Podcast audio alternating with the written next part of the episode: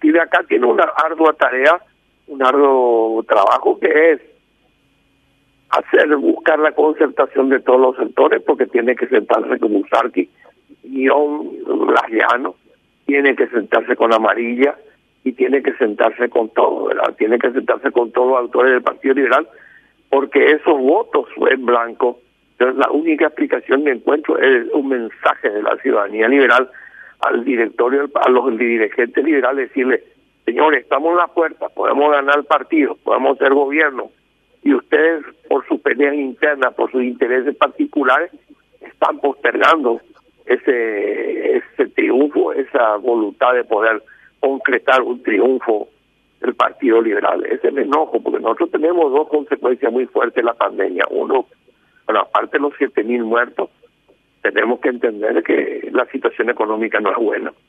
Pues yo creo que la, campaña no se hace siendo insidioso, jugando a matar a la gente, porque nuestro proyecto de futuro tenemos que construir una coincidencia, una gran coincidencia nacional, pero cuando vos te enterás, cuando la gente que sabe te cuenta, mira, esa vacuna nosotros pudimos haber tenido a los tres meses, cuatro, cinco meses, si teníamos un gobierno ejecutivo y teníamos un ministerio que realizaba y nos costó casi 12 mil muertos, te indigna, te molesta, y eso es lo que a la gente le está pasando en este momento, Quique y Luis.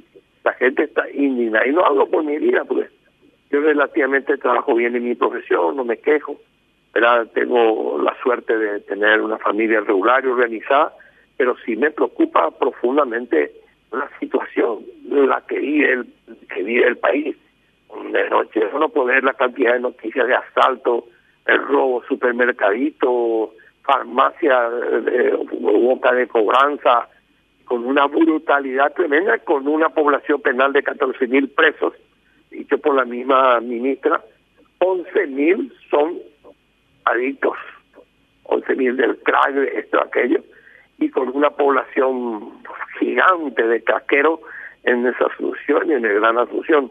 No es un panorama bueno y no es un panorama para que resuelva un improvisado no hay que poner definitivamente en manos de estadistas esta suerte.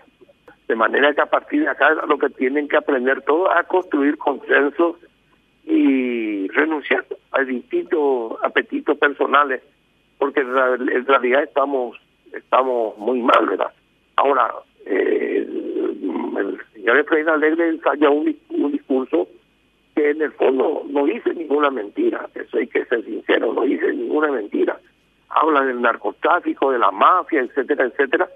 Pero la pregunta es si a ese discurso se le sigue. Porque el paraguayo es bastante difícil. El paraguayo tiene dos escudos, tiene dos, dos, dos, dos, dos, dos. Es difícil entenderte. Desde aquella palabra de Juan Sinforiano Guarín, pasando por Saro Vera, el paraguayo te puede aplaudir con la misma mano que te aplaude, con la misma mano te puede pegar. No te olvides cómo fue recibido con el día la, del desfile de la victoria del general Estigarribia, que a los seis, siete meses estaba exiliado y deportado tras la revolución del 17 de febrero del 36. De manera que este es un país con mucha paradoja y con muchas eh, indefiniciones que te pues, no te permiten decir, bueno, esta es una línea, esta es la línea aquí, se abrazan, se desabrazan, y no sé si esa palabra desabrazo no existe, pero encuentro y desencuentro sí existe, encuentro y desencuentro, acá nadie, esta es una previa, un calentamiento, es como cuando nosotros le ganamos a Bolivia, creímos que ya éramos campeones, no, no es, este es, este es calentamiento para las elecciones, para las próximas elecciones, donde vamos a tener un momento muy difícil también en América Latina. Ahora, si vos me preguntas hoy cómo está la estructura del, honor colorado y la estructura de Hugo Velázquez, cuando ellos le enfrentaron a Horacio Carte vía Santiago Peña, el, movimiento honor colorado no tenía el control de seis, siete aparatos dentro del partido, del gobierno, del Senado, diputado, Consejo de la Magistratura, Jurado Juiciamiento, Junta de Gobierno. Le va a tener que costar mucho a Hugo Velázquez le va a costar mucho a Hugo que en términos de dinero, en términos de estructura y organización, Y eso que dice no hay precio para mi excavar, eso no se dice. Yo creo que, no creo lo que haya dicho porque me parece una imprudencia tremenda si no hay precio para excavar En este momento el que tiene el control, no me hubiera gustado decir esto, quería decir, el que tiene el control absoluto del Partido Colorado es Horacio Carte. Lejos está. Ahora de repente pierde Blanca Agüero en, la Maré. Pero la Maré tiene sus complejidades, tiene sus dificultades y también ella fue fiscal ahí, tiene un poco de resistencia en ese lugar. Cada caso se va a analizar en forma particular. Aparte, vos fíjate, eh, Santiago Peña, por ejemplo, eh, comete, como llamar, él pudo haber sido perfectamente el presidente de la República. Perfectamente si no cometía, que no quiero decir al aire esos errores porque lo dije personalmente, estuve en un programa de televisión con él y le dije que yo era uno de los hombres que me resistía a hacer que él sea presidente de la República, pero le señalé los tres errores gravísimos que había cometido y me reconoció que era cierto reconoció que era cierto que esos errores había cometido. Era, él se centraba en el tema económico y no abarcaba, por ejemplo, el tema de la seguridad, el tema de la defensa nacional y sobre todo el tema de la educación. El liderazgo dejó en manos de una persona que también tenía pretensiones políticas, que era Enrique Herrera. Lo hubiera hecho Enrique Herrera, ministro del Interior, lo hubiera hecho Enrique Herrera, ministro del Interior, si quería ser el ministro, y buscar una persona que maneje, porque las elecciones se ganan y se pierden en el Ministerio de Educación. Es lo que te digo, se ganan y se pierden en el Ministerio de Educación. Como dice la medicina, todo, todo cáncer, toda enfermedad comienza siempre en el colon. Manejado mal el Ministerio de Educación. De haber manejado bien el Ministerio de Educación, hoy Santi Peña era el presidente de la República. Él estará contento de no haber sido con esta pandemia creo que no es ningún premio para nadie ser presidente en un momento tan difícil del Paraguay. Luis.